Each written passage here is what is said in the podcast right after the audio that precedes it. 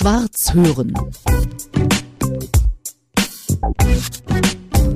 Katrin Pfeiffer ist eine deutsche Akkordeonspielerin und Komponistin. So lese ich es bei Wikipedia. Katrin, ich würde eher sagen, du bist eine Meisterin des Akkordeons. Kannst du damit leben? Ja, ich lasse mich immer überraschen, was die Leute, was die Menschen für Etikette finden. Nee, klar, warum nicht? Klingt doch nicht schlecht, ja. oder? Mhm. Ich gebe mir zumindest Mühe. Meine Mann wird nie fertig mit der Meisterschaft. Aber du spielst jetzt schon mehr als 40 Jahre Akkordeon. Ja. Du hast ja dein Alter nicht angegeben bei Wikipedia. Jedenfalls steht da kein Geburtsjahr. Da steht Ich nur hab mehr als Wikipedia 40 nicht Jahre. gemacht, also- Ja, vielleicht wussten die das nicht. Vielleicht verrätst es uns. Wie viel mehr als 40 Jahre ist es denn jetzt schon mit dem Akkordeon? 51, wow. 51 Jahre spiele ich Akkordeon. Und mit neun angefangen. Und mit neun angefangen. Gut, dann ist das ja jetzt eine leichte Rechenaufgabe. Genau. Dieses Jahr gibt's Jubiläum. 51 Jahre Akkordeon. Weißt du, was mir als Flötistin, als frühere Flötistin und natürlich so auf einem Musikschulniveau einfiel, als ich jetzt über unser Gespräch im Vorhinein nachdachte, warum hast du dir kein leichteres Instrument gewählt, sondern so einen schweren Kasten? Ja, das weiß ich auch nicht, aber äh, ich bin irgendwann zu dem Schluss gekommen, dass ja nicht ich das Instrument gewählt habe, sondern wahrscheinlich wirklich das Akkordeon mich gewählt habe. Es muss so sein, weil ich hatte mehrere Punkte, wo ich eigentlich ja entweder abspringen hätte können oder sogar wollte und dann gab es immer irgendwas so wie, wie so ein Gummiband, was mich immer wieder zurückgeholt hat zum Akkordeon. Und fingst auch mal mit Blockflöte oder so Nee, an, wie es ja bei den meisten anfängt, gar nicht. Wirklich Gar gleich nicht. die Ja, ja, Quetschkommode. Ja, ja, Aber die sind ja, wenn man Kind ist, sind die ja nicht so groß. Fängt man ja erst mit dem Kleinen an. Wobei im Verhältnis zum Kindsein ist es trotzdem immer noch ein Immer noch, großes noch, Instrument. klar. ne? Ja, ja. Bereust du es heute manchmal, den schweren Kasten immer mitschleppen zu müssen? Na, ich bereue es nicht, weil es schon mein Instrument ist, aber es ist schon manchmal sehr, ja, sehr umständlich. Also wenn man jetzt das zum Beispiel mit Reisen verbindet und man nimmt das Instrument mit, da geht zum Beispiel nicht Rucksack und Akkordeon äh, ist dann schwierig, sofern man mit Rucksack unterwegs ist. Also da muss man das dann schon organisieren, wenn man sagt, okay, jetzt will ich mal ohne Akkordeon reisen, wo man es dann lässt in der Zwischenzeit und dann muss man das einplanen, dass man zurückkommt, weil man es ja wieder wiederholen muss. Aber es ist ja nicht, nicht nur hinderlich, also dem Akkordeon verdanke ich ja einfach auch ganz viel. Also ich bin ja eigentlich auch dankbar dem Instrument. Und da muss man das ja in Kauf nehmen, dass man dann auch mal ein paar Schwierigkeiten zu bewältigen hat, wenn man ja auch ganz viel geschenkt kriegt. Du hast es ja auch beschrieben, das Akkordeon hat offenbar dich gesucht, weil das immer wieder dich angezogen hat. Und es ist ja auch aus meiner Sicht ein wunderbares Instrument, ein sehr außergewöhnliches Instrument, oder? Weiß ich nicht, für mich ist es normal. Spielst du noch andere? Klavier? Äh, Ich musste oder ich habe im, im Studium Klavier äh, gespielt, aber habe einfach gemerkt, ich komme ich komme da nicht so ran. Also meine Hände, die wollten nicht immer runter, die gingen immer wieder hoch. Also und äh, das das war einfach so ein Kasten, der stand da. Ich hatte keine Beziehung. Vielleicht, weil ich es ja auch noch nicht so lange gespielt hatte. Aber mit dem Akkordeon, ja, das das umarmt man ja beim Spielen und dann da muss man ja eine richtige enge auch physische äh, Beziehung eingehen. Absolut. Du hast gesagt, wenn ich unterwegs bin, du bist viel unterwegs oder warst viel unterwegs. war Ne? Ja, unterwegs. jetzt im Moment natürlich zu Corona-Zeiten geht das alles nicht mehr, aber du warst in der ganzen Welt, oder? Das verdanke ich ja auch dem Instrument. Nämlich? Kurz nach der Wende habe ich, hab ich wirklich geguckt, wo ist denn das äh, Instrument überall gelandet auf diesem Erdball und das hat mich umgehauen, wo es überall ähm, sich verbreitet hat und teilweise auch so in die Musiken, in diese Kulturen dieser Länder sich, sich eingegraben, fast schon aggressiv äh, so eingebracht hat und das war mein bester Reiseführer.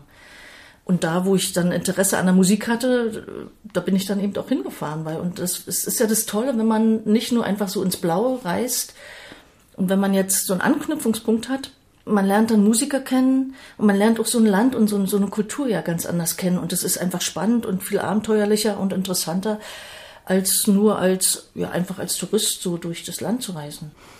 Wo warst du nicht? Ist das einfacher aufzuzählen? Ja, nee, es gibt schon, gibt schon noch eine ganze Menge. Aber da, da wo es auch kein Akkordeon gibt.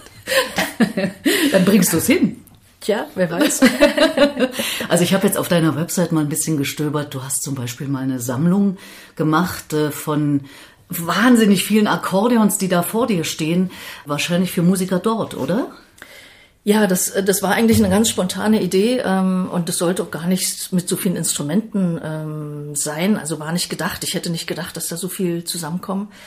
Das waren letztendlich dann 50 Akkordeons. Ähm, die Idee ist eigentlich geboren, als, als es mir hier irgendwann im Winter mal zu kalt war. Und dann bin ich zwei Stunden von meinem äh, Landhäuschen äh, in die Stadt gefahren und habe gesagt, äh, der nächste Winter, den will ich im Warm verbringen. Und dann habe ich mich an eine Radiosendung erinnert, in der es um die Musik und die Musiker und die Instrumente vor allen Dingen in Madagaskar ging. Und dass da die Akkordeonkultur sehr intensiv ist und in, auch in alle äh, Lebensbereiche hineingeht und die Instrumente aber teilweise über 100 Jahre alt sind und schon sehr marode und die können sich keine neuen Instrumente leisten. Und ich hatte da gerade so ein ja so ein Self-Making-Reparaturkurs gemacht und dachte, das wäre doch die Idee, mit so einem kleinen Werkzeugkoffer über die Insel zu reisen. Und das ist dann auch die Gelegenheit, Musiker kennenzulernen. Ne? Ich guck mal, ich repariere dir dein Akkordeon und ja, dann Wahnsinn. Das heißt, Als ich dann da war, habe ich dann aber festgestellt, dass die so fit sind im Akkordeon reparieren, weil denen bleibt ja nichts anderes übrig. Und das Problem war nur, dass sie keine Ersatzteile haben. Und dann habe ich, weil mir auch sehr viel im Publikum äh, ja immer erzählen nach den Konzerten, ja, ich habe noch ein Instrument von meinem Opa auf dem Dachboden und na, ich gesagt, ist doch schade, wenn die Instrumente hier vergammeln auf den Dachböden und dort ist es Goldstaub und, und habe einfach angefangen, das zu erzählen, im Newsletter rumzuschicken schon alleine hier das Einsammeln der Instrumente war eine total spannende Geschichte und ähm, ja. Und, und, die hast du dann verschifft oder wie hast du das gemacht? Ja. Na sag mal, du bist ja eine verrückte Nudel. Das hat sich dann alles gefügt. Also das war dann alles, ich musste gar nicht so viel dafür machen. Das, die Leute kamen auf mich zu und haben, haben mich unterstützt und äh, ich musste eher noch abwimmeln weil dann auch Filmteams mitfahren wollten. Ich habe gesagt, ey, ich wollte eigentlich, ich wollte eigentlich reisen und jetzt hier nicht äh, so ein Projekt daraus machen. Und ähm, das kam alles irgendwie, ja, mhm. man muss es nur anschieben und dann kommt's. Du spielst ja mit wahnsinnig vielen verschiedenen Musikerinnen und Musikern zusammen. Du hast deine eigene Band, so geht's schon mal los. Die heißt? Tresolet im Moment. Tresolet, genau. Französischer Name? Ein Fantasiename. Tres von drei und äh, Ole von Feurich und Sul in der Mitte, das hat auch was von Sonne und ein bisschen Afrika, also das steckt einfach ganz viel drin. Mhm. Man muss sich einfach zusammensetzen und rumspinnen und das, was auch gut klingt, das bleibt dann übrig. Und da habt ihr gerade was Neues aufgenommen? Nee, ich habe jetzt eine Solo-CD äh, aufgenommen. Du hast eine Solo-CD aufgenommen? Eine Solo-CD, ja. Ganz alleine du? Ganz alleine, ja. Habe ich ja schon mal gemacht, aber diesmal war es hat es auch noch ein bisschen anderen Charakter, einen eher ruhigeren, poetischen Charakter und teilweise ja mit Aufnahmen, die schon länger her sind, die auch gar nicht dafür gedacht waren für eine CD. Aber wo ich jetzt dachte, der Spirit war so toll und ähm, der Tontechniker soll mal sehen, wie er da das Beste rausholt. Und ich habe mir auch gar nicht so viel äh, Gedanken jetzt gemacht, ähm, sondern habe einfach gesagt, ich muss jetzt einfach was machen, was aufnehmen und dann äh, ist das sozusagen aus meinem Kopf raus und dann habe ich den Kopf frei äh, für neue Sachen. Und ich wollte schon immer eine poetische CD machen und habe gesagt, das ist jetzt genau der Zeitpunkt und dann mache ich das. Du sagst, das muss aus meinem Kopf raus. Bist du dann besetzt, wenn das drin ist und die neuen Sachen sind blockiert oder wie muss man sich das vorstellen? Ja, einerseits auch, aber andererseits auch irgendwas zu machen. Also ich habe viele Ideen und ich kann mich da manchmal nicht entscheiden, wo fange ich an, mit welcher Geschichte fange ich an, was macht jetzt überhaupt Sinn zu machen. Und wenn man dann wenigstens eine Sache macht und die zu Ende bringt, und das hat's auch wirklich bei mir jetzt äh, gebracht und funktioniert, das ist jetzt im Kasten und äh, man ist irgendwie glücklich, dass man irgendwas in eine, eine Form gegossen hat dass ich jetzt auch wirklich wieder äh, losgehen kann und äh, das nächste machen kann. Also jetzt sprudelt's gerade unheimlich wieder, nachdem ich zwei Jahre so ein bisschen abgewartet habe und mir die Muße genommen habe, wirklich Pause zu machen und zu gucken, was kommt auf mich zu oder was ist jetzt dran. Auch mal Zeit zu haben, sich mit anderen Dingen zu beschäftigen, zu denen man sonst nicht kommt, wenn man in so einem Hamsterrad ist. Sofern man von Hamsterrad als Musikerin reden kann. was sind denn andere Dinge? Ja, auch spirituelle Sachen, mhm. mich da einfach mal rein zu vertiefen und dann kommt man vom Hundertstel ins Tausendstel, auch neue medizinische, neue wissenschaftliche Geschichten, die da gerade so am Entstehen sind, von denen man gar nichts erfährt. Das aber jetzt gerade in dieser Zeit, wo viele Dinge so ans Tageslicht kommen, dass man da auch die Chance hat, eben von diesen Dingen zu erfahren, was da eigentlich schon alles existiert. So. Und diese spirituellen Sachen, die waren einfach auch dran, weil ich natürlich überlegt habe, was bedeutet das jetzt? Also keine Krise, kein Chaos kommt ohne Grund. Und dass man genau in dieser Zeit dann auch da ist. Und dann habe ich einfach angefangen zu suchen und habe ganz viel entdeckt, ganz viel gefunden und bin immer noch am Suchen in mir auch. Was heißt das alles? Was heißt überhaupt als Mensch hier sein und überhaupt das ganze Universum? also das ist ein unheimliches Thema, wenn man da das Fass aufmacht. Mhm. Da könnte man nächtelang reden drüber. Du schmunzelst aber es sehr geht dabei. Ja, es geht ja aber eigentlich auch nicht ums drüber reden, sondern es geht ja das zu versuchen zu verstehen, obwohl der Verstand ja da draußen bleiben muss. Man muss es ja äh, so erfühlen in sich. Und ich glaube, in dem letzten Jahr, wo ich mich so intensiver damit beschäftigt habe, ist ganz viel mit mir passiert, auch so mit meiner Haltung, mit meinem Gemüt, mit dem Umgehen mit der Umwelt. Und fühlst du dich gut dabei? Also zumindest optisch habe ich den Eindruck jetzt, wo ich dich so sehe und darüber reden höre. Ja, weil das ist, äh, ist ja auch Hoffnung. Das ist, ähm, wenn man anfängt zu verstehen, was das alles für einen Sinn macht. Insofern ist dieses, wie du es gerade gesagt hast, mal raus aus dem Hamsterrad. Ich empfinde das einerseits auch so, obwohl wir natürlich beklagen, dass wir nicht genügend zu tun haben, nicht genügend Aufträge haben.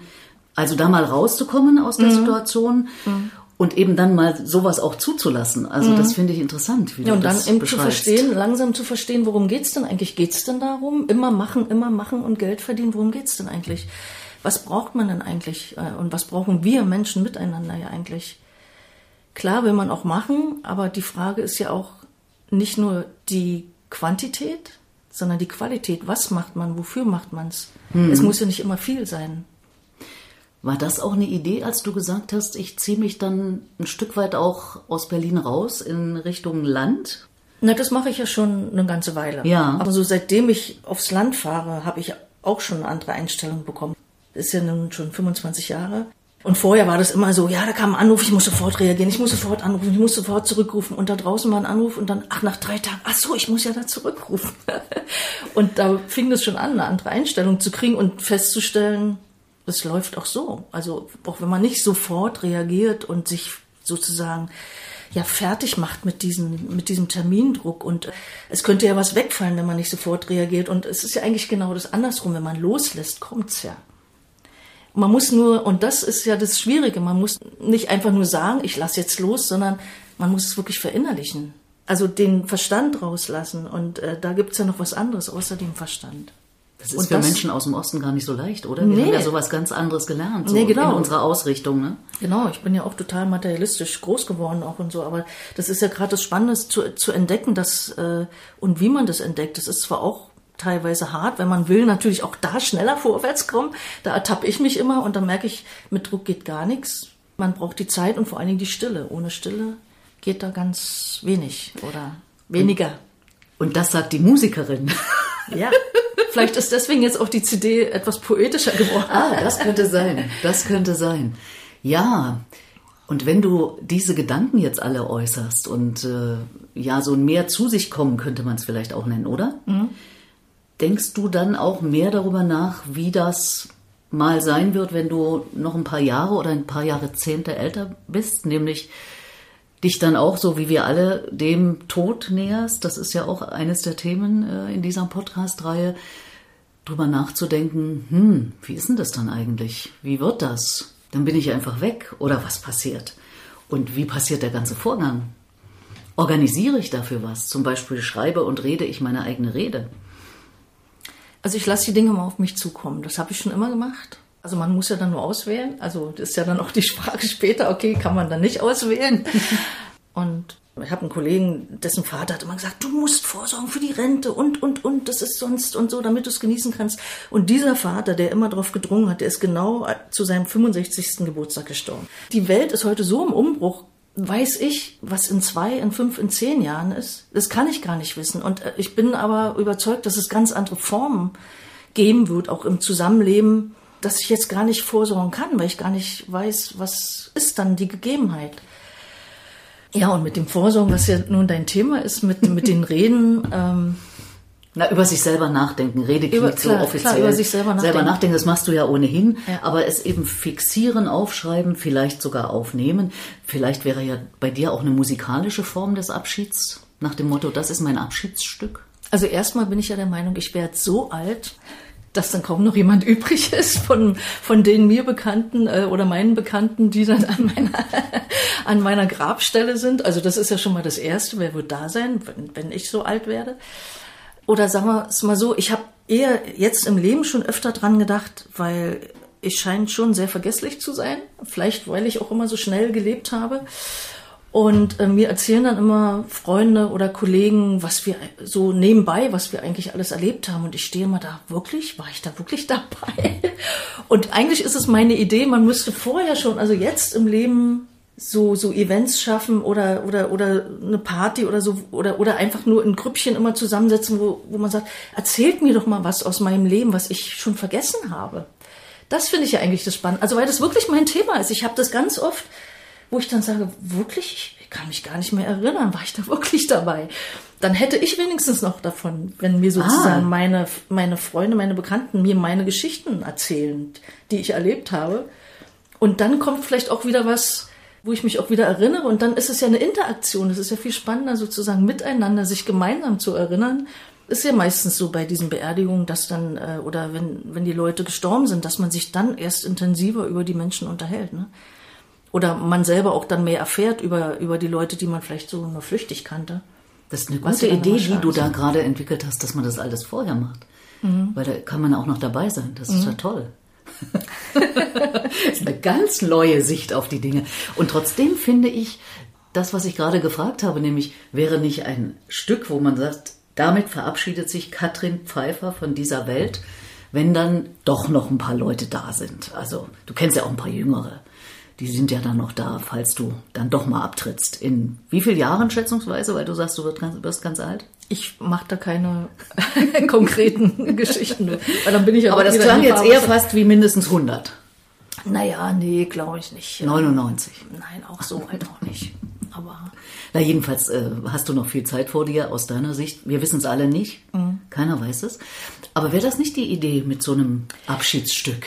Ja, einerseits jetzt, wo du es so fragst, ähm, also ich habe allerdings oft ähm, so die Erfahrung gemacht, dass die Stücken, die mir am, am meisten am Herzen liegen, dass die nicht unbedingt den anderen am Herzen liegen.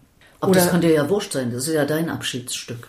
Na, dann kann es mir auch wurscht sein, was ich, was da überhaupt läuft, wenn es mir wurscht ist. Also eigentlich geht es ja darum, dass die Menschen, die dann, wenn sie dann so wollen, sich verabschieden von mir, dass die ja am meisten davon haben. Weil mein Lieblingsstück, davon habe ich ja nichts mehr. Das habe ich mir vor allen Dingen mein ganzes Leben schon immer ständig selber gespielt. Also eigentlich geht es ja darum, dass. Und das ist ja auch das Problem, dass die Leute, die übrig bleiben, ein Problem mit deinem Tod haben. Wenn sie dann das Problem haben. Und dann soll es ja auch für sie, glaube ich, dann stimmig sein. Also müssten die das ja schon selber doch wählen. Genau, du machst eine Hitliste. Dann wird eine kleine Umfrage gemacht, Titel 1 bis 10. ich merke schon, du hältst nicht so viel von meiner Idee. Nicht ich, sondern die müssen das sozusagen, wenn sie was vorbereiten, die müssen das machen, nicht ich mhm. eigentlich. Aha. Also ich habe neulich zum Beispiel äh, was Interessantes gehabt, da hatte ich so ein, so ein Webinar mit jemandem und da äh, habe hab ich so Fragen gestellt auch. Und der stellte dann danach fest, dass er 2017, also das ist jetzt nun schon vier Jahre her, eine Musik von mir kaufte. Also der wusste nicht, dass ich ihn jetzt kontaktiere und der hat dann nach dem Gespräch festgestellt, dass, dass er meine Musik schon kannte. Speziell ein Stück. Sowas ist doch grandios, ja. Ich kontaktiere jemanden wegen einer ganz anderen Geschichte, der weiß überhaupt nichts von mir. Und dann erzählt er mir sowas. Das finde ich total spannend. Und das sind für mich so die kleinen Wunder des Lebens.